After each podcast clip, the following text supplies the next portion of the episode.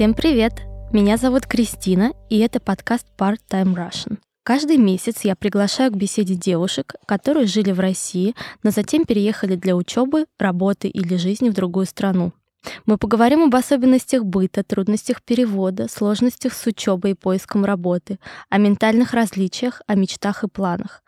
Мне бы хотелось, чтобы эти разговоры были полезны тем, кто задумывается о переезде, тем, кто хочет получить опыт стажировки за рубежом, а также тем, кому необходимо вдохновение для совершения важных изменений в жизни.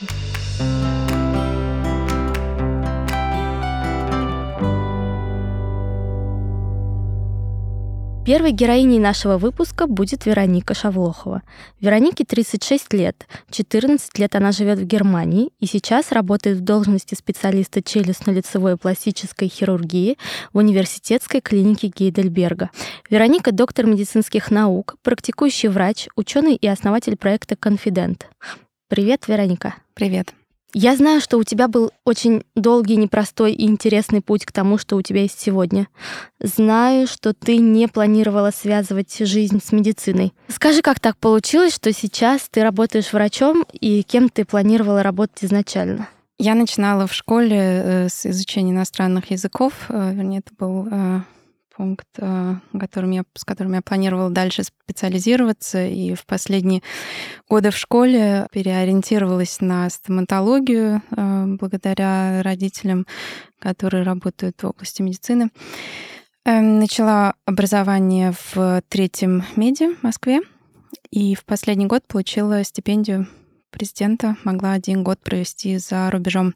Поскольку я не знала немецкий язык, то я выбрала Германию. Ты изучала в школе немецкий? Самые основы немецкого языка, которые я, конечно же, уже не помнила. А почему ты выбрала Германию? Э, я так понимаю, что по условиям твоего гранта можно было бы выбрать любую страну, правильно? Да, этих э, денег это было примерно тогда 30 тысяч евро, их бы хватило в Великобритании на месяца 3-4. То есть грант не подразумевал обучение в какой-то конкретной стране, Нет, правильно? Можно было выбрать. То есть это была сумма денег, да. которую ты могла распорядиться на свое усмотрение, и на эту сумму денег ты могла бы э, учиться где-то, угу, да. э, либо это в зависимости от э, дороговизны э, обучения, это была бы либо там Великобритания, любая страна мира, правильно? Да, Франция, Великобритания, Германия чаще всего студенты ага. выбирали эти страны.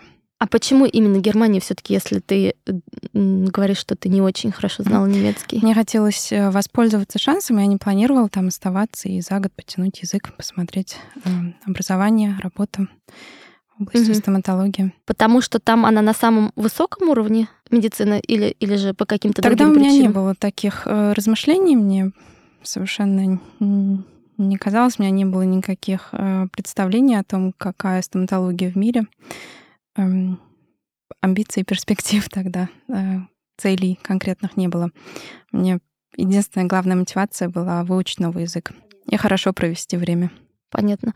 Ты туда приехала, и поступила на первый курс, или же тебя приняли, ну, я так понимаю, ты посещала как вольный слушатель uh-huh, все занятия. Да, по условиям гранта я проходила весь пятый курс, э, последний год стоматологии в городе Мюнстере у профессора Йоса. Это было очень интересно.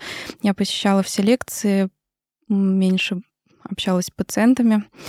И через год э, мне очень понравилось, я втянулась. И через год я решила что могла бы дальше продолжить образование там. За этот год, который ты провела там, а, ты удалось ли тебе подтянуть язык? Да, когда я решила для себя, что хочу остаться в Германии, я начала учить язык. И это заняло у меня где-то 3-4 месяца очень интенсивной работы, изучения. Ты изучала его самостоятельно или же ты брала уроки у преподавателя? Я изучала его полностью самостоятельно. Я купила литературу, книги, которые готовят к тесту DAF. А, это условие, предпосылка для изучения и сдачи языка на определенный уровень для поступления в университет. Э, я готовилась конкретно к этому экзамену, и когда цель определена как-то проще, мне не нужно было изучать весь язык. Для того, чтобы процесс ускорился, для того, чтобы я быстрее втянулась в язык. Я читала очень много по-немецки, слушала Страдоныча подкасты на немецком языке, музыку и свела к минимуму контакты на русском языке. Угу. Был ли негатив какой-то со стороны местных, которые, ну, явно, наверное, улавливали какой-то акцент э, в произношении? Конечно, нет. Нет? Этого никогда не было с первого до сегодняшнего дня. Угу, угу. И долго ли ты провела в Мюнстере? В Мюнстере я начала эм, э, вообще для того, чтобы работать челюстно-лицевым хирургом, это немножко отличается в России и в в Европе и в Америке тоже, там нужно быть стоматологом плюс врачом. То есть образование длится где-то 10 лет, изучаешь сначала стоматологию, а потом общую медицину. Я поступила сразу на третий курс, поскольку образование в России очень теоретическое, мне признали почти три года. И это, для провела... это стандартная практика для всех, или же это засчитывают три года для, там, допустим, для Как правило, это не очень сложно. Если человек полностью закончил стоматологию в России, угу. то первые два-три года э, для медицинского образования признаются. Ну, не могу угу. об этом позже рассказать. Эм, в общей сложности я провела в Мюнстере пять лет медицинское образование и экзамен — и ты доучивалась, получается, в этом же Мюнстерском университете, который был... Я э... получила полностью медицинское mm-hmm. образование. Mm-hmm. Стоматологию mm-hmm. я сдала медицина. заочно в, да. в Москве. Mm-hmm.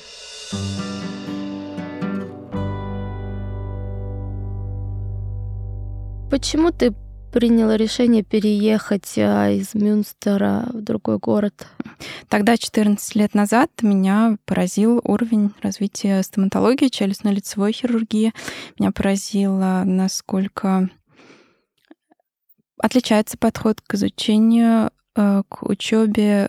Э, простой пример книги по анатомии. Э, тогда в стоматологии у нас были разваливающиеся из библиотеки, было минимум 30-40 лет —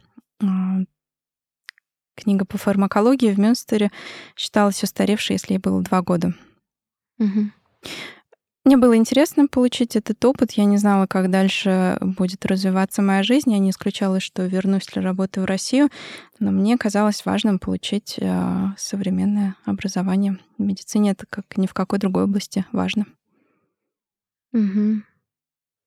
Но, насколько я знаю, именно Мюнстерская университетская клиника одна из лучших в Германии считается. Да, да она большая, очень широко профильная. Угу. И у меня была возможность э, в челюстно-лицевой хирургии принимать участие в самых разных операциях, наблюдать за самыми разными операциями. Был очень интересный опыт. Этот опыт отличался от обучения в России? Да. А, а чем он отличался? Очень сильно. Стоматология в России, она слишком теоретическая. Мы изучаем, например, гинекологию, педиатрию в, э, как стоматологи. И очень страдает практическая часть. Студенты на выпуске я не знала, не могла сделать протез или хорошую пломбу. В Германии, начиная со второго года образования, студенты очень много времени проводят именно в области э, практических занятий. Они обязательно ведут пациентов, делают им все от пломб до больших протезных конструкций. В России скорее было больше хирургии в стоматологии. Мы практиковались здесь даже как студенты. В Германии к хирургическим вмешательствам студентов практически не допускают. Они ассистируют, но самостоятельно э, скорее это большое исключение, что они допускаются к пациентам. Что касается вот надзора за студентами э, в этом плане, есть ли какие-то различия? Потому что, насколько я а, помню из своего опыта, а, обучение, а, надзор за студентами во время приема пациентов, он такой достаточно строгий не, не строгий, достаточно, то, то есть группы студенческие очень большие, преподавателей немного, и э, не всегда удается это как-то эффективно организовать. Да? Что касается вот этой части, насколько большой э, поток студентов, э, обучающихся uh-huh. И, соответственно, если поток большой, то а, насколько высока да. эффективность преподавания? Да. Э, например, в Большом Мюнстерском университете было около 100-150 студентов-стоматологов в год. Эм, они все были поделены на группы, и каждый был свой куратор. Довольно непростое обучение, когда эм, студенты должны этому куратору отчитываться обо всех проделанных работах. Э, нередко э, студенты должны повторять минимум семестр, чаще год. Если, допустим, у них не получилось э, сделать хорошую конструкцию протезную или э, лабораторную работу. Часто ли тебе приходилось повторять семестры с учетом того, что это было обучение mm-hmm. не просто сложное на медици... ну, в медицинском университете, но также вдвойне сложно за счет того, что это был незнакомый язык? Mm-hmm. Нет, я не повторяла ни одного семестра. В первую э, в первые полгода на сессии я сама себе сказала, если я сдам больше половины, то я остаюсь здесь, если меньше половины, то уеду в Россию, потому что было очень сложно. Я понимала где-то 20% лекций, даже при том, что я знаю латыни, как-то термины были более-менее понятны такие предметы, как судебная медицина, там, конечно, были огромные проблемы. А, я сдала 4 из 8 экзаменов, потом снизили пункты, получилось, что 5 из 8. Э, так я решила остаться и изучать медицину дальше. Да. А, мне не приходилось повторять эм, семестры, но я регулярно проваливалась на э, каких-то предметах, допустим, судебную медицину, которую я уже упомянула, пришлось повторить три раза экзамен. К госэкзамену я уже пришла с довольно неплохим результатом.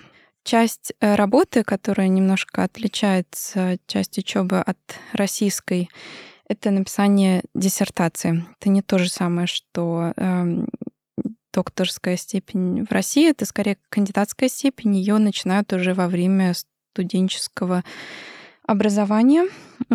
Студент находит интересующую его область, тему, э, выбирает эм, себе ассистента, врача и начинает исследование. Как правило, это проходит параллельно с учебой. Угу. В России кандидатскую работу, как правило, начинают после окончания университета. Ну, здесь э, тоже по-разному бывает. Очень многие студенты сейчас э, тоже начинают uh-huh. вести какую-то научную деятельность где-то с третьего, четвертого курса по-разному, uh-huh. по-разному.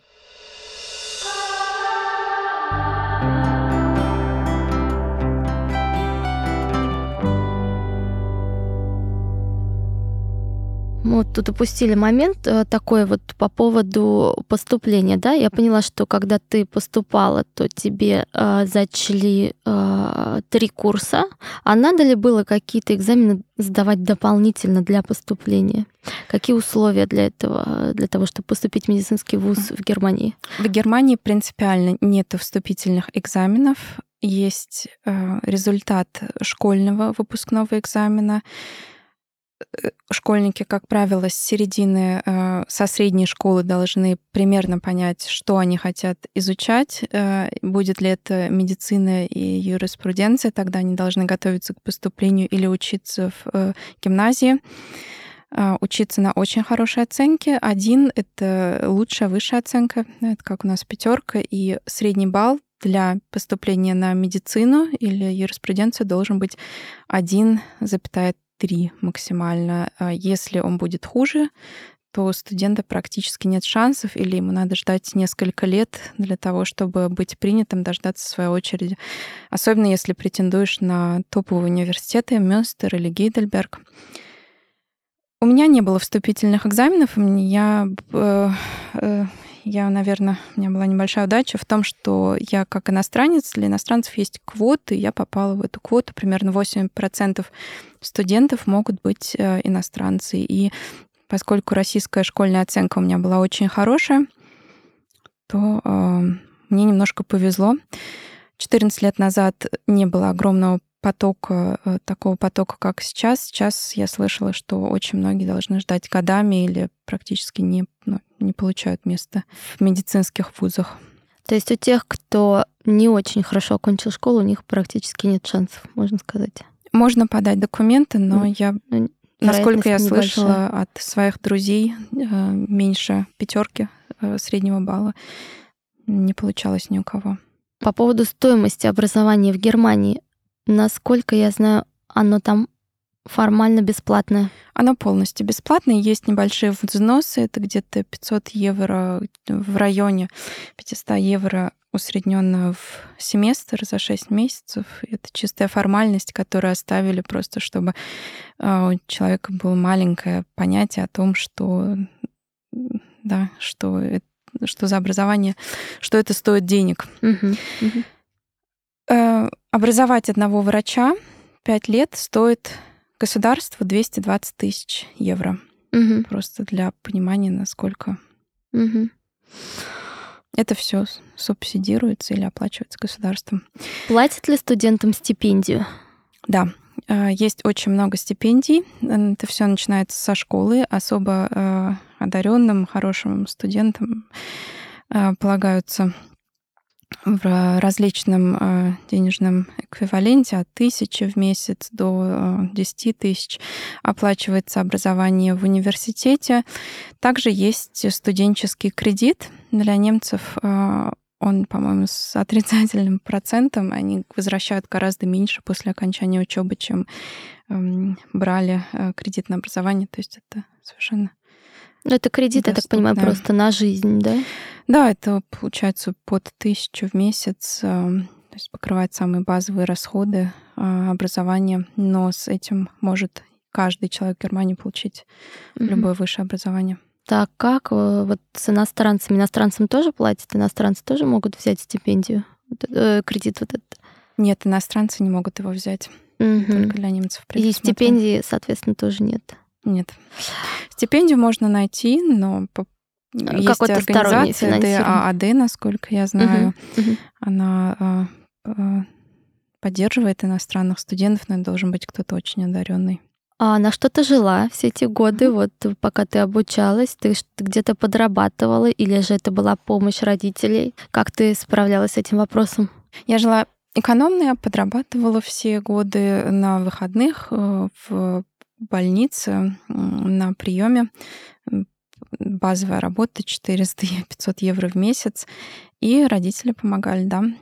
А кем ты работала в больнице? На приеме не знаю, как администратор, рецепции, типа администратор. Как администратор. Да, да. Угу. Были 4-5 часов э, на выходных днях.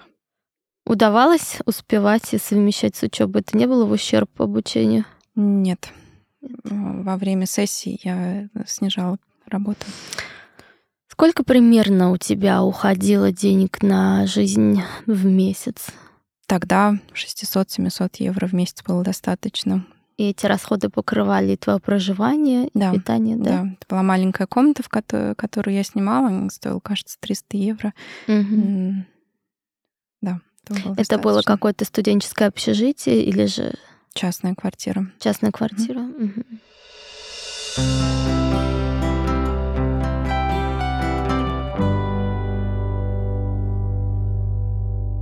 Затем, после того, как ты закончила обучение в Мюнстере, это был какой год? Был 2013 год, конец. 2013 год. Что ты делала после? Я подала единственную заявку на работу в университетскую клинику Гейдельберга, поскольку в этой университетской клинике проводятся э, главные онкологические исследования, там находится Европейский онкологический центр, и это была то было то направление, которое, в котором мне хотелось дальше работать, э, развивать науку. Моя единственная заявка была принята профессором Хоффманом отделение челюстно-лицевой хирургии. Он взял меня. Это маленькое отделение, маленькое э, отделений челюстно-лицевых э, лицевой хирургии в Германии в, в целом очень мало, потому что заболевания довольно редкие. Я думаю, мне повезло. Затем вот э, если брать опыт России, то здесь у нас после того, как ты проучился в университете, у тебя начинается сейчас, раньше еще была интернатура, сейчас э, у врачей сразу же начинается ординатура, да, специализация. Да. Она длится у нас два года. Что касается Германии, как там? Да. Э, выпустившись из университета, человек работает пять лет в качестве врача-ассистента, но это не значит, что ты исключительно ассистируешь. Я с первого дня оперировала самостоятельно довольно сложные вещи, переломы, онкологические заболевания. Через пять лет врач сдает экзамен врача-специалиста. И называется специалист по челюстно-лицевой хирургии, специалист по пластическим операциям. И сейчас я продолжаю э, работу. В целом я провела 8 лет в этом отделении продолжаю работать дальше. Есть ли какие-то ограничения э, по э, объему работы, которую может выполнять э, вот, врач-ассистент и врач э, э, уже, который закончил этот пятилетний цикл? Или вы выполняете ту же работу, просто вот с учетом того, что э, это врач-ассистент, он менее опытный, за ним еще есть присмотр? Конечно, присмотр есть. Пять лет — это не случайный срок. За это время человек успевает посмотреть весь спектр э, операций отделения. Э, Причем надо всегда думать, если человек работает в маленькой городской клинике, то это будут э, стандартные вещи вроде э, небольшой хирургии, удаления э, каких-то костных образований, зубов, не знаю, а в Большой университетской клинике акцент сделан на большую опухолевую хирургию. Например, когда отсутствует или удаляется часть лица, часть челюсти, как это все восстанавливается. И, конечно, с первого дня невозможно эм, быть специалистом в области микрохирургии. Все требует времени. Э, есть старшие э, врачи, главные врачи, которые помогают тебе, следят, чтобы ничего э, не произошло. И где-то через пять лет достаточно опыта у врача, чтобы начать самостоятельно или постепенно самостоятельно перенимать более сложные операции. Но если сравнивать, опять же, с нашим опытом, то э, большинство ординаторов э, первого и второго года, они также э, полностью самостоятельно редко кому доверяют э, работу, да, редко кому дают, э, редко когда дают э, доступ к пациенту. Вот. И касательно, опять же, стипендий, зарплаты, да, если uh-huh. у нас это стипендия ординатора только если он а, обучается на бесплатном отделении, э, то это очень-очень скромная сумма, там uh-huh. в пределах, вот когда я училась, это было в районе 16 тысяч рублей в месяц. У вас, как я понимаю, врач-ассистент получает полноценную зарплату. Да, да? немецкий бюджет э, распределен немножко по-другому, чем российский. Там огромная часть эм, предусмотрено для науки, для образования, для медицины. И для врачей существует тарифная сетка, там нет индивидуальных контрактов и, и эм, каких-то зарплат, которые ты себе выдумываешь. Любой врач, э, работающий в государственном секторе, она, эта сетка в интернете, можно посмотреть, Примерный могу назвать цифры. В первый год это были 80 тысяч в год, э, потом ассистент-врач с пятого года дорастает до 100, 120 тысяч в год, до вычета налогов, до пенсионных вычетов, до страховых вычетов. Плюс э, у нас есть суточное дежурство 24 часа, где-то 4-5 дежурств в месяц, и это тоже дает прибавку. Угу. Была ли какая-то помощь со стороны более старших коллег, э, их открытость к тому, чтобы помогать ну, в сложных mm-hmm. ситуациях? Да, всегда. Эм, мне хочется сказать, что хирургия в Германии, к сожалению, так же, как и в России, очень мужское занятие. В нашем отделении 22 врача и, э, по-моему, три женщины из них. И два челюстно-лицевых хирурга. Образование длится 10 лет, и, к сожалению, эм, мало женщин эм, идут в это. Хотелось бы, чтобы это со временем исправилось. Эм, но помощь всегда была, прежде всего, со стороны шефа э, отделения, начиная с того, что мне сразу предложили пятилетний контракт, потому что быть иностранцем и каждые несколько месяцев продлевать визу было очень непросто. Один раз на пять лет — это конечно, гораздо более благоприятно. Э, все коллеги, когда я обращалась к ним, э, были открыты, всегда помогали, не было никаких... Эм, мне кажется, главное отличие немцев, они не обманывают, они очень прямо, э, прямолинейно все говорят. Если у тебя что-то не получается, они тебе это говорят. Угу. Всегда проще спросить открыто, сказать, что ты не знаешь, научиться только потом. mm-hmm. не придумывая что-то работать.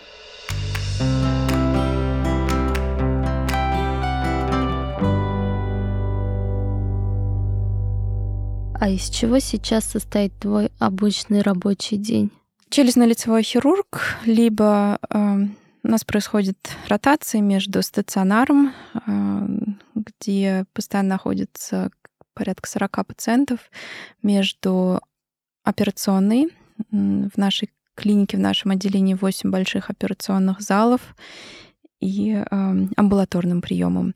Чем старше человек, чем более он опытен, тем больше времени он проходит, э, проводит в операционной. Но имеет смысл, э, конечно, каждый врач проходит все три э, стадии, они повторяются ежегодно. Угу. Типичный день мы начинаем в 7.30 с да. пятиминутки с обсуждения случаев, операций, рентгеновских снимков, потом обход по стационару, и где-то часов в 9 начинаются большие операции. Пол четвер... Э, в 16.30 конец рабочего дня. Как правило, он соблюдается довольно пунктуально. Есть каждый день дежурный врач, и с 16.30 он перенимает работу оставшихся, э, э, все оставшиеся операции. А сколько обычно операция длится стандартно? Ну, я понимаю, что они все могут быть очень разные, но примерно плюс-минус. Ну, удаление восьмерки это тоже хирургия. Да, она может 5 минут длиться, может длиться час. Угу. Стандартная опухолевая операция с э, реконструкцией микрохирургической занимает от 4 до 6 часов. Угу. И ее проводит, конечно, не один врач, а две хирургические группы. Угу одна из которых работает в области головы, где находится опухоль, а вторая забирает лоскут, например, которым нужно восстанавливать дефект. Тебе нравится твоя работа? Да, очень. Я вот часто слышу высказывание, что э, мне бы хотелось поскорее уйти на пенсию, чтобы заниматься своими хобби. Моя личная позиция, я хочу до последнего, насколько смогу физически работать. Это э, то, что вдохновляет, то, что дает силы, это центральный пункт моей жизни. Мне от кого ты это слышишь? От своих коллег по работе? Нет, ни в коем случае. Я редко это слышу от врачей, я это слышала от преподавателей, кстати. Угу. От людей из других специальностей. Да. да. Угу. Угу. Ну, это неплохо. Насколько я знаю, после того, как закончился твой рабочий день, несмотря на то, что соблюдается он достаточно пунктуально, ты говоришь, до 16.30, но затем еще уходит какая-то определенная часть э, времени на рассылку каких-то клинических работ и исследований, правильно? На какую-то научную деятельность, написание статей, а, заполнение истории болезни. Это так или Заполнение документации занимает 25% времени, и его нужно э, укладывать в, это, в эти 42 часа в неделю. Угу. Не, не очень хорошо, если человеку требуется дополнительное время. То есть надо рассчитывать, значит, это все предусмотрено. mm Ну, это не значит, но зачем, если можно mm запланировать свой день. Угу. Да, я с первого дня занималась наукой. Угу. Я официальный ученый. Эм, я публикуюсь в международных журналах. Эм, рассказать? Да, конечно, проект? я хотела бы да, как раз спросить угу. про научную сторону твоей рабочей жизни. Угу. А во-первых, обязательно ли любому практикующему врачу заниматься наукой? То есть это проистекает из твоей работы, что ты вот работаешь, и у тебя появляются в ходе твоей работы какие-то вопросы, которые ты хочешь изучать дальше? Или же это по желанию точно так же, как э, в России? Да.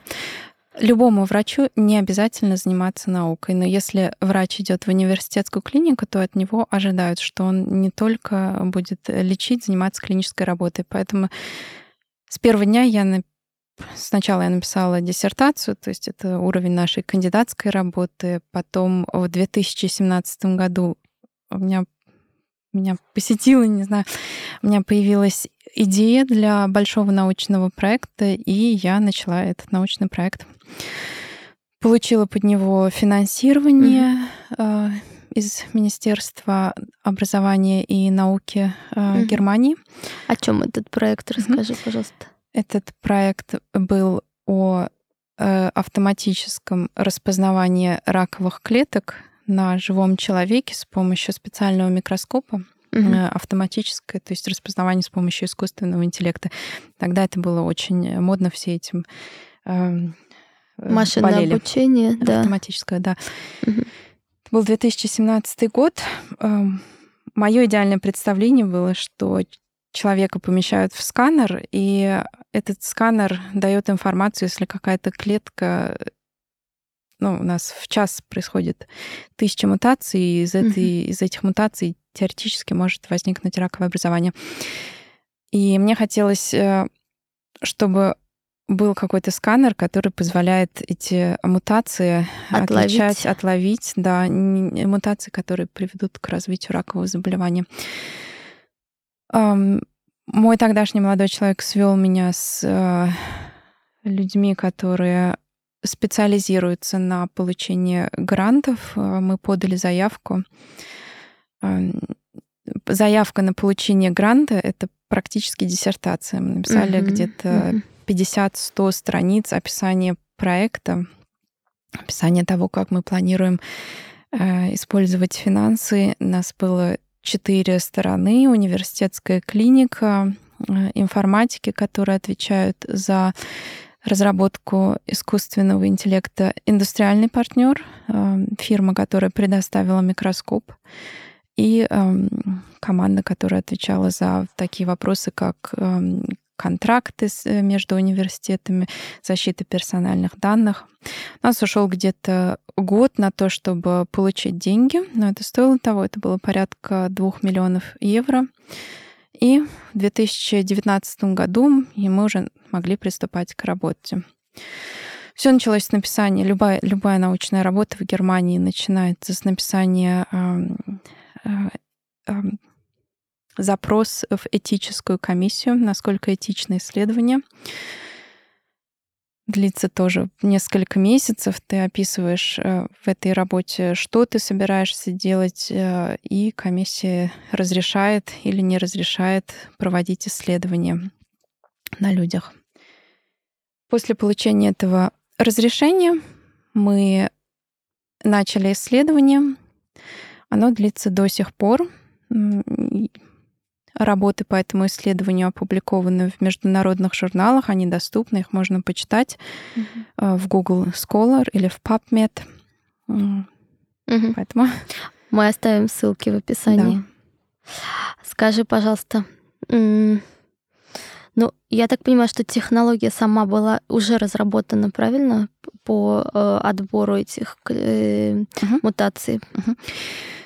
Есть э, микроскоп, который на живущем человеке э, показывает клетки практически с микроскопической точностью. То есть не нужно вырезать из человека ткань, отдавать в гистологию, обследовать. То есть можно прямо на человеке, если разбираться в этой технологии, сказать, вот эта клетка подозрительная, это может быть меланома, а это может, ну, скорее всего, э, ожог солнцем. Мы взяли этот микроскоп, просканировали порядка 100 человек, э, у которых абсолютно точно был диагностирован рак кожи. Каждый из 100 человек был обследован этим микроскопом, и полученные снимки, порядка 5000 снимков, э, мы отметили самостоятельно аннотировали раковые участки и здоровые участки, и программисты могли на основании этих э, снимков создать программу, спрограммировать э, с помощью искусственного интеллекта программу, которая различает э, автоматически, без участия врача, здоровый участок от нездорового участка. Угу. Долго ли будет еще длиться исследование? Да, оно в э, завершающих стадиях, сейчас будет разработана а, эта программа, софтвер будет интегрирована в hardware, mm-hmm. в прибор, mm-hmm. микроскоп, который mm-hmm. уже соединен с программой, который можно будет клинически опробовать. И следующий шаг э, — посмотреть, насколько действительно это работает, насколько автоматическое распознавание лучше, чем распознавание врачом. Угу. Насколько это сокращает время операции, насколько сокращает количество операций. Ведь идея была, мы как хирурги, когда к нам поступает человек с огромным количеством кожных изменений, а это не такая большая редкость, особенно у людей в старшем возрасте или у людей, которые принимают иммуноподавляющие препараты, у них очень часто образуются разные виды раков. Ну, я так понимаю, это больше направлено на конкретный вид рака, на меланому, правильно? Нет, это направлено... Мы проводили исследования с базально-клеточным раком, uh-huh, поскольку uh-huh. это самый частый, самый хорошо распознаваемый вид рака. Но в идеале это должно работать с любым видом э, злокачественных клеток. То есть, условно, даже какая-то онкологическое состояние, которое да, развивается да, на стенке да. кишечника, оно тоже может быть диагностировано? Ну, стенку кишечника невозможно, но если... Ну, в... то есть если это на Если это будет эндоскоп, да, а. почему а. нет, да. А, да. то есть эта технология позволяет применять... Да, главная идея быть была... применимой угу. и на любом э, инструментарии, даже который вот э, погружается в организм. Ну, наша идея все-таки челюстно-лицевые хирургии, когда образование э, совершенно ты не можешь клинически отличить, где здоровый участок, где рубец, а где опухоль, угу. режешь практически вслепую, то нам хоте, ну, хотелось иметь какой-то прибор, который да, если ты его ставишь в рамку и э, хотя бы можешь сказать, хорошо, здесь можно остановиться и не резать дальше, это уже рубец, это уже mm-hmm. раковое образование. И в идеале, надеюсь, прибор будет помогать. Конечно, было бы... Технология. Это революционная была бы технология. Не совсем, к сожалению. К сожалению, все очень увлеклись в те годы искусственным интеллектом и распознаванием, но чем дольше я это изучаю, мне кажется, у технологий есть и ограничения. Не все, к сожалению, возможно спрограммировать. Есть ли еще какие-то области науки, которые ты сейчас изучаешь, или это твое основное направление? Да, да. А, мы начали, эм, точнее, я начала эм, еще одно исследование, которое хочу продолжить. Эм, Все также связано с э, искусственным интеллектом. Мы пытаемся соединять разные виды данных программирования, при программировании, допустим, э, снимки с э, такими данными, как возраст, рост. Это совершенно разные по качеству вводные данные. И до сих пор можно было программировать только бинарно, то есть ты берешь э, снимок, пикселя и смотришь, выйдет ли оттуда что-то. Мне сложно это объяснять, это вопрос, который... А мы пытаемся соединять э, пиксели, грубо говоря, с данными, как вес, рост, возраст. Это будет следующий научный проект. Угу. Ты планируешь реализовывать его в той же клинике, или же у тебя есть какие-то дальнейшие планы по, может быть, переезду в какую-то другую страну? Какие в целом у тебя твои дальнейшие планы относительно твоей работы и жизни? Да, я планирую. Сейчас я получила степень, э, которая в России соответствует степени доктора наук. В Германии это называется приват-доцент. И я планирую эм, дойти до профессорского уровня. Мне нравится эта работа. Эм, у меня есть э, люди, которые защищают диссертацию у меня, и в любом случае это часть моих амбиций, помимо клинической работы. Угу. Куда бы ты хотела переехать? Пока нет конкретных планов, но я для всего открыта. Эм, я не исключаю Швейцарию, Цюрих, немецкоговорящую, не исключаю Лондон. Мне кажется, это такая особенность э, европейцев, да, непривязанность к месту, когда они готовы уже. Мне кажется, это наша особенность. У немцев скорее они всегда возвращаются к э, во второй половине жизни туда, откуда они, из какой области угу. где они родились. Угу. Скажи, пожалуйста, сколько ты сейчас зарабатываешь? По тарифной сетке моя зарплата сейчас около 100 тысяч в год.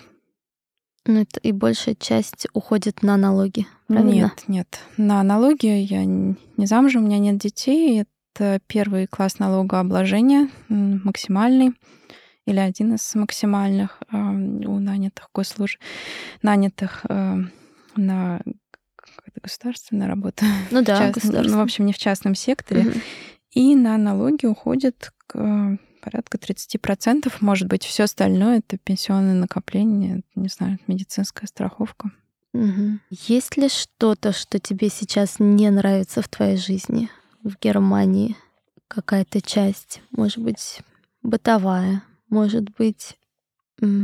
Да, как... сейчас есть сейчас, конечно, в связи с пандемией очень много чего не нравится.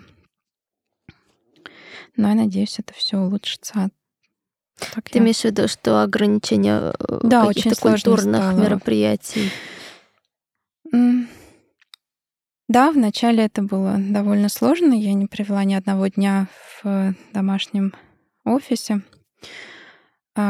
И мне было немножко полегче. Самое сложное было э, возвращаться или летать в Россию. Нужно было какое-то невероятное количество бумаг для этого собирать. Но это тоже как-то решилось. Мне кажется, сейчас уже немножко ослабилось все. А в целом специфично немецкого меня мало что раздражает. То есть ты уже так э, достаточно интегрирована в жизнь э, среди людей другой культуры, другой да, национальности. Да. У меня очень сильно изменились за эти 14 лет э, политические взгляды.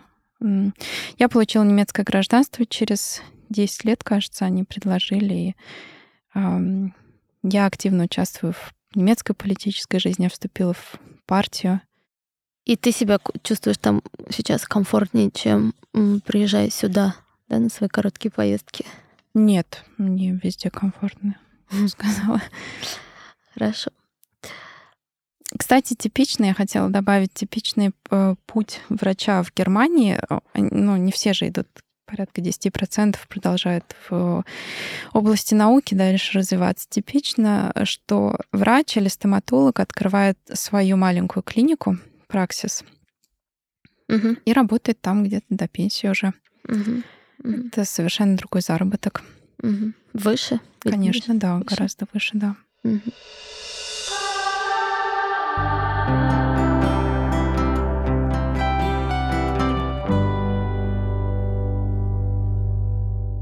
Последние три вопроса, которые я буду задавать всем посетителям, всем гостям нашего подкаста. Скажи, пожалуйста, что из русской жизни тебе не хватает там, на чужбине? Может быть, каких-то, не знаю, русского балета? Может быть, ну понятно, что семья. Ой, мне, не хватает, а? мне не хватает погодных перепадов, которые есть в России. Там невыраженный сезон, это бесконечное лето, весна, немножко осень. Сейчас там плюс 15, а, дождь. Мне, конечно, очень не хватает зимы. А чем... Хотя в четырех часах есть швейцарские горы езды от Гейдельберга. О чем ты мечтаешь? Я мечтаю сделать какое-то серьезное научное открытие. Хотела бы ты вернуться в Россию? Я не исключаю, возможно, когда-нибудь. Да, почему нет? Спасибо за этот разговор. Спасибо тебе. Друзья, наш подкаст выходит раз в месяц на всех платформах, где вы слушаете подкасты. Если вам понравился наш выпуск, расскажите о нем тому, кому он может быть интересен, или поделитесь в соцсетях. Напишите отзыв или поставьте оценку в iTunes. Пока. Пока.